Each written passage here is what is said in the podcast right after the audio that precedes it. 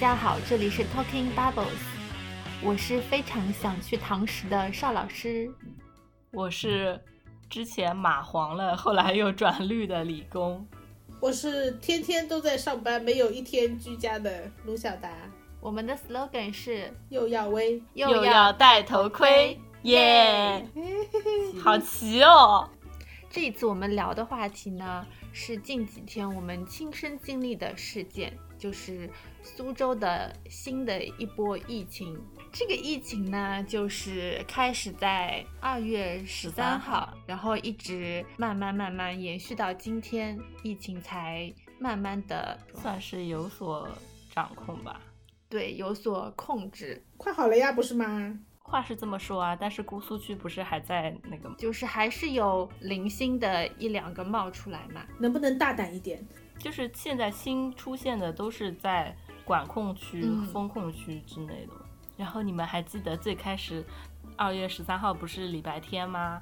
然后十四号是一个周一，就是情人节这么一个特殊的日子。那天星期一早上，怀着非常非常不想上班的心情起来之后，发现哎，你出不了小区了。哎，你不用上班了。哦，我记得那是十三号，其实大家都有风声了嘛，知道有一些情况了。然后那个时候就说苏州工业园区要做全民核酸，但还处于一个留言的状态，然后到很晚也没有宣布，就觉得这应该是一个谣言。但是等你第二天醒来的时候，就发现微信群已经被通知说小区已经封闭了，要开始全员核酸。就觉得很梦幻。我没有哎，如我刚刚所说，我没有一天出不了门的，每天都上班。东山人民完全不是在苏州，仿佛。因为其实苏州在之前也有出现过一两个病例，对吧？嗯，我我记得整个疫情以来，总共就三次，一次就是最开始那一波嘛，嗯，然后就是中间有人家过来旅游的，对，然后还被那个路线被扒出来，说什么文化游，苏州多有文化，怎样怎样。但是很快那一波就过去了，对，也没有扩散开来。对，再就是这一波了，别的中间好像也没有遇到过。再就是二月份检出来有一个人阳性，但是后面就没有再检出任何人，哦对然后就觉得苏州是一个福地，应该不会出现跟疫情相关的情况，没想到就隔了短短的一两周，对的，就出现了这样子的，但是这一波疫情最开始不也算是那个公司检出了阳性之后扩展开来的？不是那同一家。不是同一家对啊，上次那家是伟伟创力这次这家是保时德嘛？哦，这是两家算竞争关系吗？好像不是吧？好像没关系的吧？没没啥关系。名字听起来非常竞争关系，好吗？然后不是还被扒出保时德是一个福利待遇很好的公司吗？十三号那个病例就是接国外包裹的那个人是吧？那个是韦创力吗？伟创力还要前面二月初的时候。对，那个伟创里接国外包裹的那个人，不过后面那家公司全部减了，也没有测出更多的人来。对呀、就是这个，然后还有还有什么河建啊、金龙啊，这个都是很大的厂，然后厂里都是几千几万人的这种。然后我有一个朋友，他是河建的，这个名字是在最开始的那个几例 BB 当中一个人，然后他们全场好像后来也只有他这个人一个人得了，但是他们全场就是被隔离了，然后码也是黄的，就很诡异。然后呢，我就我就跟那个人说，我说看来你们公司新风做的不错，你们公司的食堂做的也不错，员工的身体素质非常的棒，只有一个人得。所以在这个事件的一开始，其实我觉得大多数人没有预想到它后面会发展的就是相对比较严重吧，都觉得这也是一个小风波，很快就会过去，就没有想到第二天大家都开始做全员核酸，而且这种情况持续了一周吧，整个。就是阳性的患者也是逐步增多，到现在应该累计有一百多个。对的，但是死亡啊或者什么的，这好像没有，这里写的累计死亡零。对啊，现在基本上不会有死亡病例，甚至重症都很少。本来那个奥密克戎就不是很多重症的。嗯，大家又打了疫，我觉得很可能就是你刚才说的那个厂里面，人家只检出一例，说不定是因为打疫苗。那我们来讲讲我们的亲身体会吧。那我这个皇马曾经皇马的人，先来讲一讲吧，讲讲你看到皇马一刻的心情是怎么样子的。其实事情还是从十四号开始说的吧，因为十四号就是小区开始封闭起来，说要做完核酸才能拿小票，然后才能出去。那个时候是，嗯。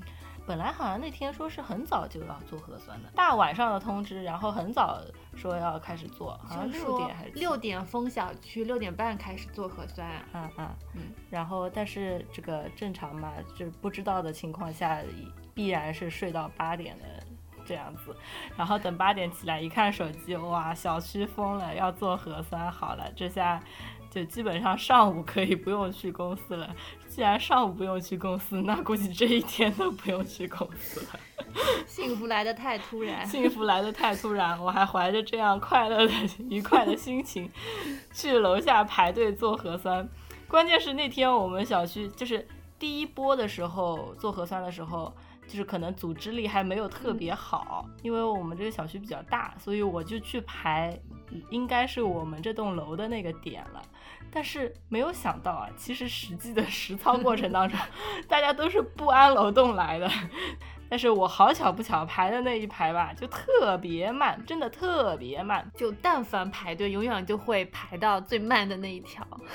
对的，而且最开始的时候，基本上排队都是两个小时。我第一天好像排了两个半小时，快要。我第一天的话，我是好像七点多下去了一次，然后我就看到很多人在排队，然后说医务人员还没有来，然后我就回到楼上，等到八点我又下去一次，然后我看，哎，怎么还是那一批人在排队？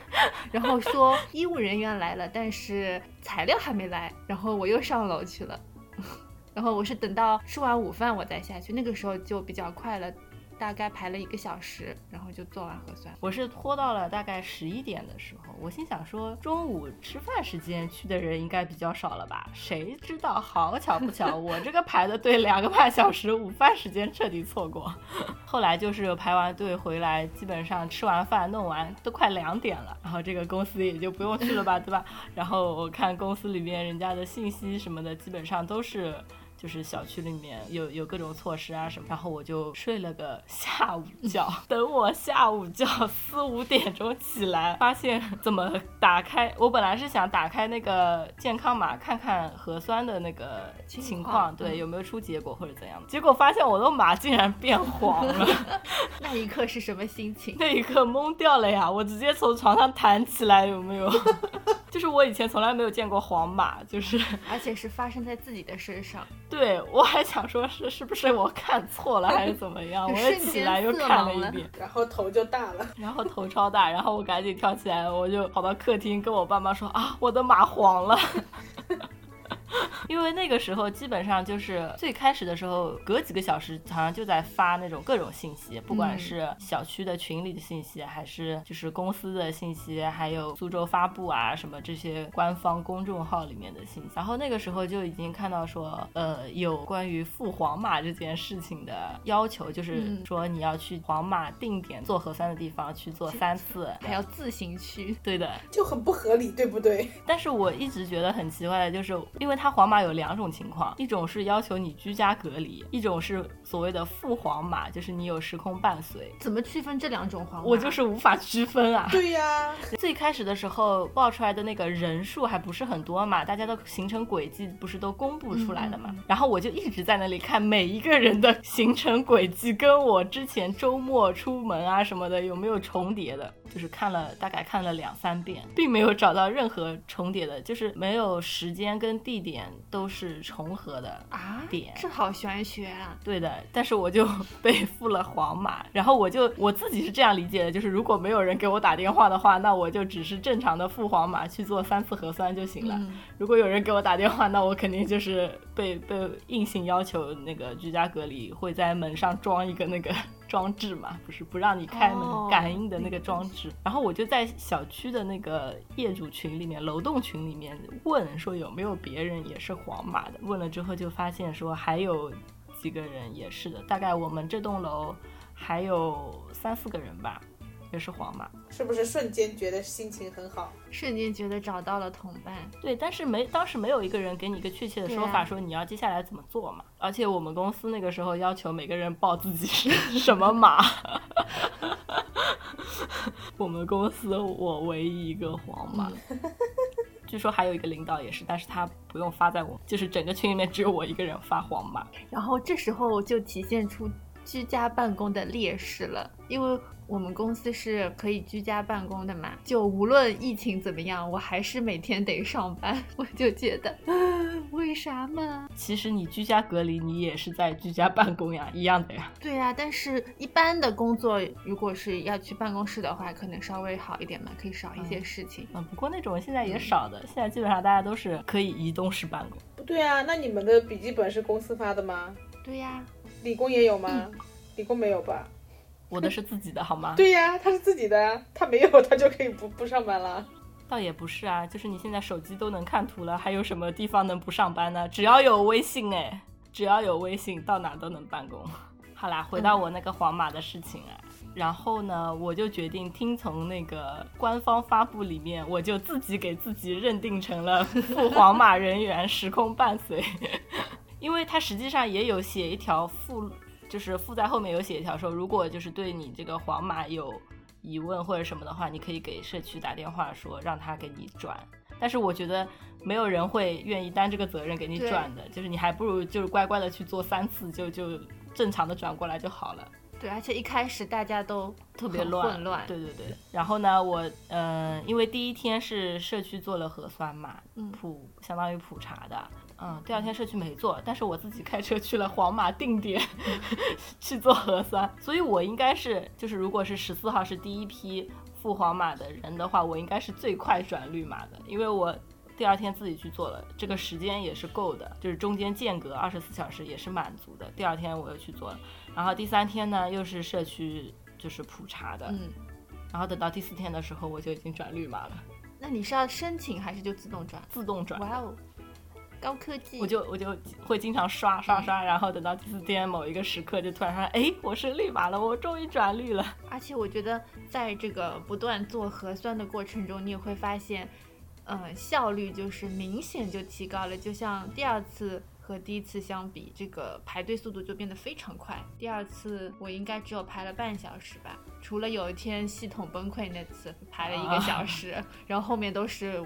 五分钟就不用排队的那种，对的。然后那个赴皇马那个那个定点的地方，我觉得其实才是最危险的地方，因为大家都是皇对对，我觉得小区做核酸什么的，我都还那个，因为刚刚开始普就是园区普筛的时候，还我还觉得蛮危险的，因为你这么多人都聚集要去那边排队啊，大家都排得很紧，我就觉得很我我蛮膈应的，就是。而且你不觉得你平时？在家里，就算你去上下班，你在电梯里面几乎也很少会碰到你的邻居。对对对，你现在大家都涌出来排队，你一天都要遇到几十个人哎。对的，然后不管是小区排队离得很近，还是就是你拿身份证去给那个扫身份证的人的时候，最开始哦还是放去放在那个桌上，然后再拿的。然后当时我就觉得好好难受啊，就是这样不就是又碰到了吗？对我第一次去做的时候，也是要给他，然后他拍我的身份证，然后我回去以后，我就把我的所有东西全部消毒了一遍，然后后面他改进了流程，就是说你把身份证放在你的手上，对，然后给他拍，这样减少接触。啊，你们园区搞得这么高级啊！我都我们俩都怕死鬼，我都没有在在意身份证，就是我有留意到他让那个身份证放桌上和拿手上，但是我没有，我完全没有 get 到这背后的含义。拿手上就是让你减少接触啊，因为你要想他每天要拿多少身份证啊，他的手套又不是每拿一个就换的，对于他自己来说是安全的，因为隔着手套，但是对于你接身份证的人来说其实是不安全的啊。我想起来了，我不是那时候你们做核酸是都是一人一个管吗？然后我不是说我那开始不是的，你们一开始也不是的吗？也不是的，也是十个人一个管，对，混检就是十个人混检。我不是跟你们说我的那个核酸检测。测过了大概要四十个小时都没有出来吗？那个结果，那个应该是丢掉了吧？后来不就是问问我们厂里的人啊怎么回事，然后他们就说你的又不是一个一个人一个管的，你仔仔仔细想想是怎么样的。我说不是吗？我记得他就是插一根棉签插到我喉咙里啊。他们说棉签是的，但是后来呢试管呢？然后后来我想了一下，他是把那个棉签头拆下来，就是他把它掐下来，对掐很久，然后掐到那个试管里，十个人一根的。我们那时候排队啊，就第一天排队，首先我也是挑了中午去，我想中午没有人，结果中午吃完饭过后，因为附近好多场嘛，我们那个正好在外面，好多场，你看我们已经能出小区了，根本没有困难，就就是在上班的时候被通知要去做，所有那个所有那个周围的场，所有人都吃完饭了，然后他们就是有认识的人都在插队，一插都要插好多个人。哦，就这个插队情况，不是有人背后贴一张说带全家排队 这种。对的，然后那个我是跟我表弟，就是我我们老板是先去的，先去了一会儿，然后他就跟我们说啊这里很空，而且可以停车。然后呢，我就说好的，我们也来了，我就跟我表弟一起去。没想到去到那里。队伍已经蛮长了，然后我们就开始排，排了过后就发现前我就发现前面插队很严重嘛，并且在我们前面的那个老头他就带了五个人插队，然后呢我就把他们骂了一敢顿，说吗？我骂了，我说，因为他们先说的，他们现在前面说怎么这么慢，动啊不动呢。然后我说当然不动了，这么多人插队，怎么可能动？然后我说我前面也有认识的人的，我待会儿就过去。然后，然后我真的去了。关键是 就是大家都摆烂，对，然后呢，我去了过后，我我本来是其实我没有没有想去插队，但是呢，我走到前面找到了老板之后，我就跟开始跟他聊天嘛，聊聊聊聊了一会儿，他就说，然后他他们那边的人也在说怎么这么慢，怎么这因为真的动都不动那个队伍，然后我说，哦，因为很多人插队啊，然后自己还说，对然后。然后他说哦，隔了一会儿又聊了一会儿，他就说你你就站在这吧。然后我说嗯，我也这么觉得。然后我就发发微信给我表弟嘛，问他要不要过来。我表弟说不去。然后我就反正我就扎了个表。弟坚守原则。对的，就是就是那天，而且一开始大家排队都好好喜欢贴的很近哎，嗯，就人多的时候特别喜欢贴近，好可怕。而且最开始不是，我觉得是因为速度慢，然后速度慢呢，大家就想往前走，然后你你稍微前面动一动，你后面的人想往前走，就会把那个距离就会贴进去。嗯，反正排队的时候还是会遇到一下那种想要插队的人，但是我们小区好像基本上都会，旁边的人也会说他什么之类的，然后人家就会乖乖的排到后面去。但总体还好吧。我还记得我们物业是大概早上不是相当于六点半七点的时候开始的嘛，等到快中午十二点的时候过来贴那个一米线，就是大家 间隔一米的那个地上贴那个线，引导大家。我心想说，这么多人都聚集完了，要是有什么事的话，已经木已成舟了。但是是就是一次一是一次比一次那个好的，或者说合理的。我记得我们那个小区。就是小区要做的那个一次，你们可能是一一开始小区就要做，我们不是的，我们还可能是第二次的时候。然后就是说小区要做，一开始我们那个业主群里还通报的是，我们小区只认我们小区的核酸条，你即使在别的地方做了，他都不认的。哦，对对对，最开始是有这种说法。对，就很不合理啊。然后我就跟我妈说，我说怎么可能这样呢？我说这一点都不合理啊，他凭什么浪费国家资源？我去做两次嘛。反正那天我们小区是晚上，是什么五点开始到十，一直往后的。然后就说你要是什么没有核酸条的话，你什么过了十点还不是早上五点，反正之类你就进不了小区或者出不了小区了，就这么一个情况。后来那天呢，那天晚上我妈去了一次，她就发现哇好多人了，她就回来了。然后她就说她打算明天早上四四五点的时候去做。然后我说我打算晚上十二点去做二十。四小时的吗？你们对啊小区？那个那会儿是这么说的，他是这么说的，然后就是后来我们就各自做好了打算，然后呢，我妈就是由于她觉得她要凌晨起来做，所以她就回自己自己家住了。然后呢，那天晚上呢，我又由于想跑出来玩，然后呢，你玩什么？都关了。对啊，没有关的，其实没有关。那天那那时候还没有关，反正一你说哪天？最开始的时候应该应该是第二次，第二次的时候，然后呢，我就是大概七八点的时候，然后我发现那个我们业主群里呢，有一个人发了一个定位在虚口，反正离我们这里挺近的，虚口，然后有一个核酸点空的一逼人都没有的，就是比较比较隐蔽。然后那时候群里后来就消息也更新了嘛，就是说你别别的地方的核酸其实是认的。然后呢，我当时灵机一动，我想我要跑出去做，我应该是八点八点左右的时候我就冲出去了。问一个问题，你不没做核酸，不是你出不去吗？那时候还没有到他那个查核酸的小点，那他是说晚上十点好像是就不可以进出小区，我那时候没到十点，哦，你你你跟我们的时间线不一样。对我们是不一样的。然后我就开车出去嘛，就去到他那个地方，那个地方我还认识，因为之前去吃过饭，真的一个人都没有，我五分钟就做完了。做完了过后呢，我就想找妹妹玩嘛。然后呢，我妈突然一个电话打过来，她问我，就她发了一个定位给我，她说别人说这里做核酸很空，我们要不要去？然后我说，我说 我已经在那里做完了。他发的是另外一个位置，不是我这个位置。我说我说我已经做好了，然后我妈顿时就火了。我跟你说，她她立马就骂人了，开始骂我，要偷偷背着我做核酸。立马把我骂了一顿，然后说她说靠，不是让你告诉我你你要出来做的吗？然后我说啊，我说然后我解释了一顿吧，然后他他后来让我把我的那个定位发给他，然后让我帮他去排队。其实我已经离开了嘛，哦，我已经在这里，我已经在妹妹家了，我已经在这已经就是已经开电视开始看了，然后我就哇靠，什么事？然后我就又把他又把电视关掉，然后我又冲出去。冲到那里给他排队，关键要最后妈，妈妈妈，然后去排队，妈妈妈妈对呀、所以要去。因为他让他让我去排队了嘛，然后我就去嘛。正好我排队的时候，然后后面有个来个保安，然后又往我后面数了三个人，然后对那个人说啊，排到你就结束了啊，后面没有试管了。然后我心想啊、还好我还有那个队伍也不是很长，但是比我做的那个时候已经长了一点了，大概要二十呃十五分钟这样。感觉有不祥的预感。对呀然后呢，我就开始排嘛。然后呢，我妈后来她就到了一个地方，然后呢，她就说你在哪里？然后我说这里只有一条队伍。反正总而言之，结果呢就是我妈没有找到我在哪里，她去了另外一个核酸点，离那个点非常的近，也非常的隐蔽。你们那里为什么会有这么多隐蔽的核酸点啊？我不知道，就那个虚口就是非常多的核 非隐蔽的核酸点。然后呢，已经都最后就到我了嘛，到我了。然后呢，你又做了一次，到我了，然后呢，我我已经做过了，其实我有那个标嘛，然后我说我说你们能不能等一等我，我已经做过了。然后呢，我手上还跟我妈打着电话嘛，最后我妈就说我不知道你那个在哪里，嘣就把电话挂掉了。浪费国家资源。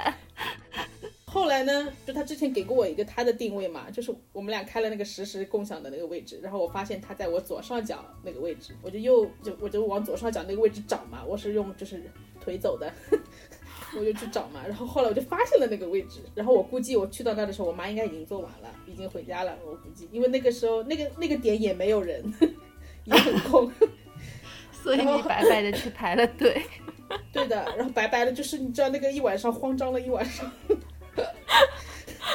然后后来就是整件这个事过去过后，就发现我们那个小区其实他说是说做到凌晨，又做到早上四五点，其实他的那个试管在十一点的时候就没有了。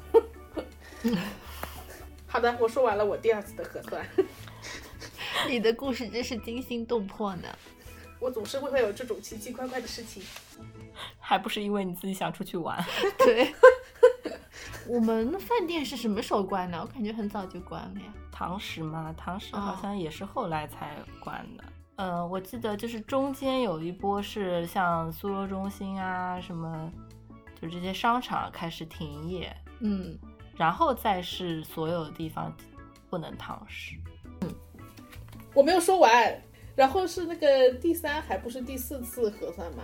就我们厂里厂区内已经有可以开始做了，然后呢，他就是他搭好了，然后他后面就是除了那个几两个检测核酸的小蓝棚，后面呢，它有一些其他的棚，有一个棚叫做临时隔离点，然后呢，然后 怎么我在？对呀、我在排队的时候看到了，我就问那个志愿者，我说这个盆是干嘛的？我说临时隔离棚是隔离什么的？然后好好笑。然后那个人说那个吧，总是有一点要隔离的呀。然后到了后来一次，应该就是最后一次吧，就是那个牌子已经拆掉了，那个变成什么物资摆放处了。就可能发热的人就把它隔离到里面。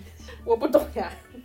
据了解，小成功还非常了解隔离环境和隔离餐的情况，因为在我们的小群里呢，小成功经常会分享一些图片，仿佛置身于其中。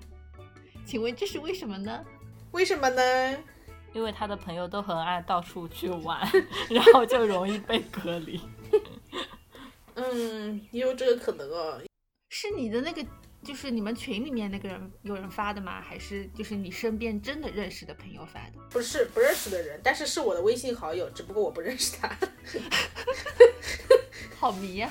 不迷啊，他他应该是之前某一个什么店的老板吧？这种跟某个什么咖啡店啊、什么什么店的老板。所以说，刚刚理工那个是有理有有依据的，就是这种人他可能就是交友比较广泛，然后就是容易被隔离。他就是。本来一开始是居家的嘛，然后后来就是被拉到酒店，然后那个酒店就是就是在我家附近的，就是就是女足隔离的那个酒店，还是五星级的嘞。总之呢，就是他住的也非常好，然后吃的也非常好，每天每天吃饭他都会发一个他的那个吃饭的照片，就那个饭盒饭的照片，我都觉得吃的比我们食堂吃的好。对的。然后呢，它还有嗯，那个午餐还配一个火龙果啊，或者苹果，或者香蕉，然后还有一个酸奶，然后还有一个中药嘛，我不是说有一包中药吗？对的，李良李良有火龙果，对，一个一整个。前两天看到他那个发的朋友圈，已经是就是酒店不是那种小冰箱吗？他有一整个冰箱的水果和酸奶，太搞笑了。隔离结束可以带回家吃，但他那种应该是比较早被隔离的，所以酒店环境比较好。后面好像说就只能去那种快捷酒店隔离了。哦，说到那个隔离的环境，我们学校之前那个学生宿舍还闹过一件事情，就是在隔离期间，就是说要征征用那个学生宿舍作为隔离的点，嗯，然后就呃物业。通知学生把所有自己的东西都打包，然后由物业搬到一个地方去。然后，但是因为之前不是属于寒假时期嘛，其实有很多学生都不在。对呀，这个不科学啊。对，然后呢，但是还是有一部分，比如说是读研或者读博，或者是就是。呃，任何原因留在宿舍的学生，以及因为他那一个嗯宿舍算是对外营运的那种物业公司，就是不属于我们学校直接管的。这反正后来我看我们同学群里面就是讲，嗯，好像就是那个物业公司有点想要想要表现一下还是干嘛，就是建议可能建议那个政府他们这里可以用作为隔离点，但是也没有完全考虑清楚，所以说。就是造成了这么一波，后来还上微博热搜的那个 情况，因为很多学生就开始说，物业公司就是打包的话，比如说有些贵重物品。或者是证件之类的，就怕丢啊，怎么样的？然后物业公司到底会不会好好的打包？只是放在纸箱里面，如果什么受潮啊，或者是就是弄坏了呀，这样如果找不到了，谁谁管啊，或者什么的，就是这种很细节的问题，就大家一开始的时候就没有考虑的很清楚，就就引发了这个矛盾，就是学生跟。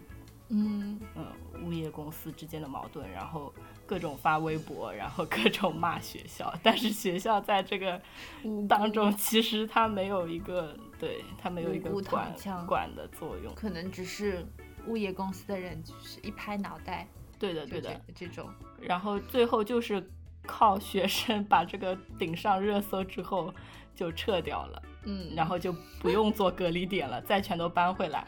就是最开始的时候就会有这种考虑不周的问题，不管是做核酸排队的时长啊，然后各种，其实就是各种统筹协调的问题。对，但是我觉得它的。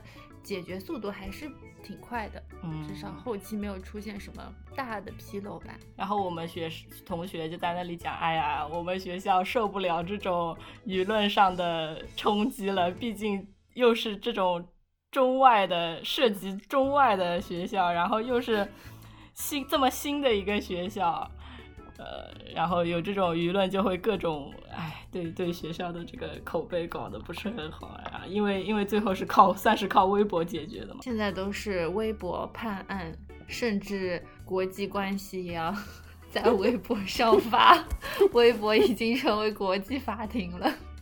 然后你们身边有人做志愿者吗？就我同事啊，因为我们公司的性质就会首先要求党员，所有党员都要先上，就是一定要去做志愿者。然后不是党员的男生会被报报名成那个预备队，就是如果还有后续需要人的话，就是会派他们去。然后，然后再是女生什么，就是这样子的一个层级往后排的。然后据说是。不要园区的人，然后不要黄不要黄马过的人，你是园区加黄马，就就是这种危险系数比较高吧，相对来说，嗯，因为我们公司在新区的话，新区还是比较安全一点的，像他们去做志愿者的话，还是。好一点，因为我周围也有同学去做志愿者嘛，然后从他们的描述中，还是感觉他们非常辛苦的，就是要从可能早上四点就要开始到位，然后就是做一些，比如说扫码啊、拍身份证啊这种工作，维持秩序，就是要工作一整天，而且我记得中间还有几天就下雨了，对的，很冷，对，很冷，然后又没什么保暖的。措施，总之还挺辛苦的。我有个同学是在，呃，算是在工地上面的那种点位，然后他们原来的那个棚子就是一个漏风，就是就是没有板的那种，然后他们直接让让施工的人给他们装了板，临时加装板，这样还好一点，不然真的非常冷。然后我同学说，因为他在村里面嘛，就就是那种维持秩序。然后有一些可能年纪大的人，他们都不懂怎么用那种手机啊什么之类。然后有人都把那个码不知道怎么搞成红码之类的，就他可能填了那个否嘛，他可能就填了是，然后就把自己的码搞成红码，反正就会遇到很多很多奇奇怪怪的问题。我也有个基友一起打篮球的，他也是好像也是国企的吧，反正后来也是去，现在还在那个。酒店做隔离人的人呢？什么叫做隔离人的人？就是隔离别人的志愿者，就是在酒店负责的。然后他他的形容就是很像酒店前台。然后他还说碰到了各种各样的人，有一个人在房间里跳绳，好巧不巧呢，他楼下住了一个神经衰弱的人。你的故事永远都非常有趣。还有人是说他痛风犯犯了，然后要叫跑跑腿买，还还不是叫叫朋友送送药，结果送上来的药里面，因为他们都是就是他们志愿者统一送上去的嘛，就是可能跟早餐什么的正好那个时间段一起送上去的，一打开那个塑料袋，发现里面有四包中华，四条中华，然后就被没收了。就是理论上是不能叫外卖的，是吧？因为他说他要买药，所以就让他送了。其实他是偷偷买的烟，应该是有烟和药吧？好神奇哦，对吧？就是有各种各样的事情。唉，在本在本轮与疫情的抗争中呢，除了我们就是苏州的医务工作者和志愿者的努力之外，还得到了其他城市的呃医务人员的支援。就是来自江苏其他市的，你果然有战地记者的感觉了，真的吗？战地记者要是有他这么慢就完了。啊，这个炮弹过来了吗？过来了吗？来了吗？哦，不是个炮弹呢。对啊，还有就是江苏其他就是城市的医务。人员过来支援嘛，就是主要是做核酸检测啊之类的工作，然后他们都入住了非常豪华的酒店。哎，我我表弟张家港，就是我张家港的表弟，就是他是做那个康复康复治疗的，就是他也算是康复医师，但不是那种正就是常规意义上的医生嘛，但是他也也被征调过来做核酸，就是很早的时候就。他他是比那个后来爆出来就是什么江张家港是苏苏州的呀，大哥，要要搞分裂。张家港是苏州不可分割的一部分。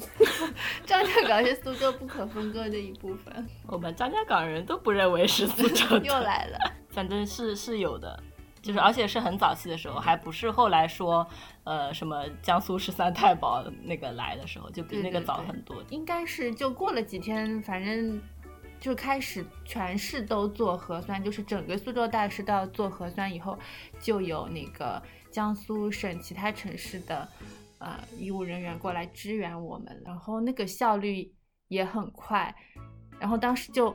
我觉得我我现在就是特别容易感动，就是嗯，比如说经常就是有那个微信不是有一个视频号嘛，嗯就是有时候人家会分享在那个朋友圈里面，然后你就会刷到那种抗议的视频，然后就看到哦什么什么什么城市的，然后就坐车过来，然后呃帮我们做核酸啊什么什么之类的，就会觉得哇大家好团结啊，就有点那种热血的感觉起来了。哎，但我每次刷到这种视频，我都有一种非常分裂的感觉。就是我每当看到这种视频，第一反应确实也跟你一样，但是我第二反应马上就是，这就是因为统筹协调能力不行，所以才要拉这么多人过来才能完成这件事情。如果你协调的好一点，组织的好一点，其实不用这么劳民伤财的感觉。不一定啊，可能本来人就是不够呢。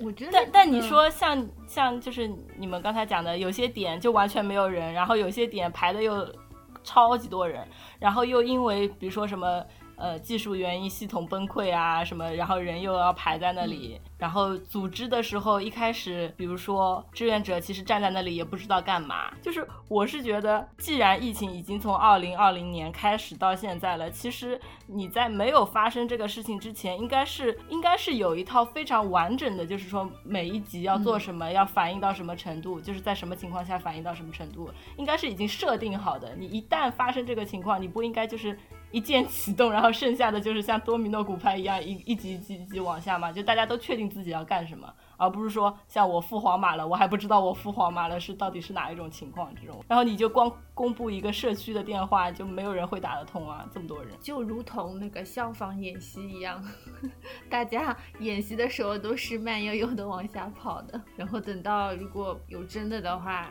其实你那个演习可能也没有特别大的用处。对啊，所以我就每次看到这种视频，我一方面就是啊，好感动啊，他们都来支援我们，然后人家真的很辛苦啊，怎么讲？但是另外一方面，真的又觉得这种辛苦是不是就是必要的呢？就是有些事情不一定要做成这个样子，然后而且宣传的又非常的往那种煽情的方向宣传，然后又要讲苏州多么多么的好人性化什么的。不过确实也是啦，但是有些问题我觉得还是可以避。而且这次好像也没有出来那种什么小动物的新闻，对的，就应该那些隔离的人的小动物应该是有人可以去喂养啊，或者怎么样。我有同学群里面人家嗯养、养猫的，就是他自己要被拉去隔离，他就是可说通猫通知他，对对对，嗯可以让别人。哎呀，我唯一怕的就是万一有一天我被隔离，我的喵喵怎么办？其实，在这个疫情当中，在疫情的前半段时间里面，有一件事情，其实也引起了比较大的关注吧。我觉得一部分原因就是大家都被被居家，对，所以真的没有事情干。就人的本性就是会非常关心八卦。然后呢，有一位确诊人员，当他的呃行程被公布出来的时候，发现他去了几次酒店，然后大家就开始想入非非，就想嗯他去酒店干什么？然后就把他整个路线都思考了一遍，然后觉得他是做了一些就是违反道德的事情，然后这个事情就。在网上不断的发酵，然后也让我们引发了一些思考。虽然最后说他辟，就是酒店辟谣了，说他只是去接人啊什么之类的，然后但是他整个人的这个隐私就被暴露了嘛。然后他是他是谁，他公司的人都知道他是谁。然后不管他有没有做。就是违违背这种道德的事情，就是他有点这种社会性死亡的感觉吧。就无论事情的真相是怎样，他都已经处于这个舆论的漩涡里面了。而且不是还有微信里面传的那种监控视频吗？就是酒店门口的监控视频吗？对，那个就是连真的还是假的。对，就是连这种段落都给他都给他都给他扒出来。对你你你，如果光凭这个视频，你一是无法确定这个人就是这个人。二是无法确定他们真的是干了什么，但是你把前面那些信息 再跟这个视频放在一起的时候，非常有误导性，就是对非常容易传成谣言。对啊，所以我就在思考，就是说把一个确诊人员的你说他的一个路线全部公布出来，虽然说就是完全把他的姓名隐去了嘛，但是其实他周围的人还知道这个人是谁的。但是你在这种情况下，你如果不公布这些地点的话，你流调怎么做啊？就没有办法控制啊。嗯，我思考的一个问题是，现在不是他已经可以定位，比如说你跟他是时空伴随者，你就可以变成皇马吗？那为什么还要公布他的行程、他的隐私都暴露在这个社交平台上，然后被人家传来传去，就是？我我觉得就是因为就是没有办法完全相信嗯大数据啊，因为就会出现像我这种就是 误误被 中枪的人。对，那也可能是会有那种不被。不被付黄码的情况，如果公布的话，最开始还是相对来说还是可以大家检互相自己检检查一下这样。但我觉得后面比较好了，就是后面的人都没有再公布他的行程了。说到这个行程的话，也发现苏州人民的行程，真的是非常适合生活。对，发现苏州是一个非常适合生活的城市，大家都是下了班去下下馆子，喝喝茶，然后我我我记得我看到有一个人。他特别爱健身，对，几，乎每一天都要去健身房，而且就是去不同的，就是他那个，比如说他那个品牌不同地方的健身房，他可能在哪个附近，他就要去健身，是的。就觉得哇，这个人好自律啊。一开始有好多个哎，就是嗯去健身的，然后就是别别的地方不是有那种最什么最惨打工人什么之类的嘛，然后到苏州好像人家就从厂里下班之后也会去嗯，健身啊干嘛的，而且人家在厂里上班的。就是住的地方都很贵，住的地段都很好，然后也进而扒出了那家公司是一个就是福利待遇挺好的一个公司，大家都很向往。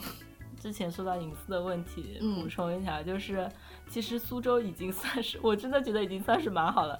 嗯，就是苏州开始有有那个呃出现阳性病例的时候，就后来隔了几天，大概传到了张家港，然后张家港也嗯开始有，嗯张家港开始有了之后呢，我就有看到别人有就是亲戚群里面有人家转发那种说这个人是叫什么名字，哦身份证号多少，然后 家住哪里哪里几栋几零几，就是精确到这种程度。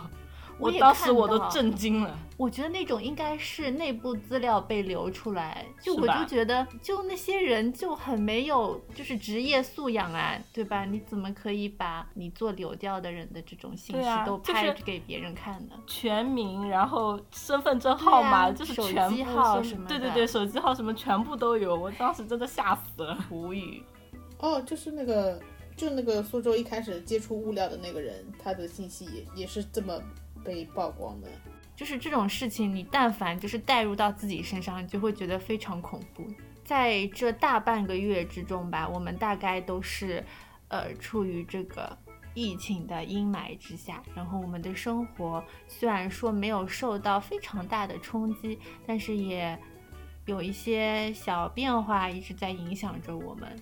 可能不能出门跟朋友聚会啊，然后也不能下馆子，不能去什么娱乐场所玩了，可能也形成了一些小习惯，在家里会有一些什么新的娱乐活动，比如说研究 研究做菜。我们看到公一直给我们秀一些他的，比如说我秀厨艺是因为真的最开始居家的时候，我实在是被我妈的大杂烩搞得受不了，连续给我吃了两天大杂烩，我真的是要吐了。两天你就受不了了，两天还可以。反正我是受不了，所以我就决定接管厨房。然后李工就接管了厨房以后，就看到他做了沙拉、三明治，蛋炒饭，反正都是我们没有吃过的东西喽。就是各种你不会再吃到的东西。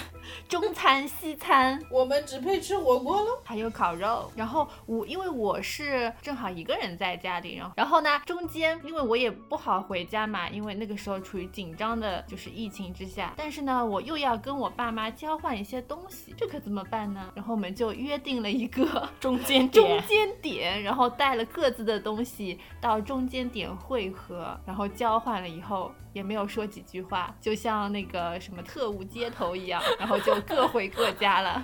然后甚至我爸妈都戴了口罩，那个时候都应该戴口罩了吧？我没戴。啊，然后呢，听说理工同学跟他爸妈隔离在一起，发生了一些趣事，发生了一些心理变化。心理变化就是就是，当你觉得你父母做的菜不好吃的时候，你不能抱怨，你只能默默去接管厨房。那不是很好吗？锻炼了一下你的厨艺，我不需要锻炼了，你的厨艺本来就很好。就是就是你去，哎呀，真的是家里面的事情吧，你有的时候去指责人家，真的是一件非常没品的事。就是你虽然说，呃，从从那个客观上来讲，确实不好吃，但是你不好吃这句话是不能说出口的。因为你没有做，对，因为你没有做，就没有指责的权利。对的，非常深刻的认识到了这一点。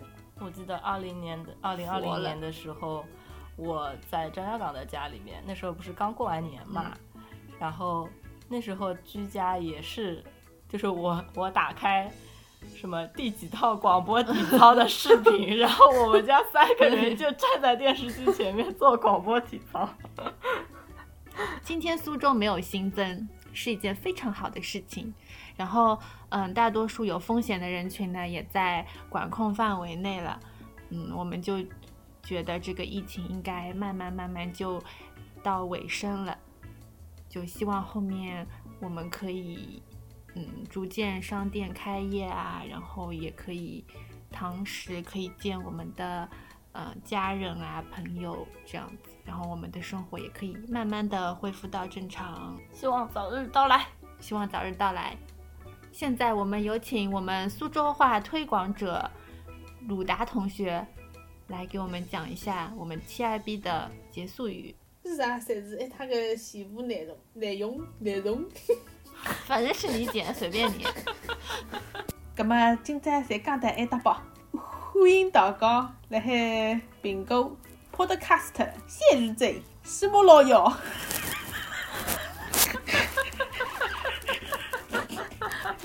不行了，笑死我！上头关注下你。有啥想讲个想法，也可是通过公众来讲拨下去听。在邵老师，理工，老大，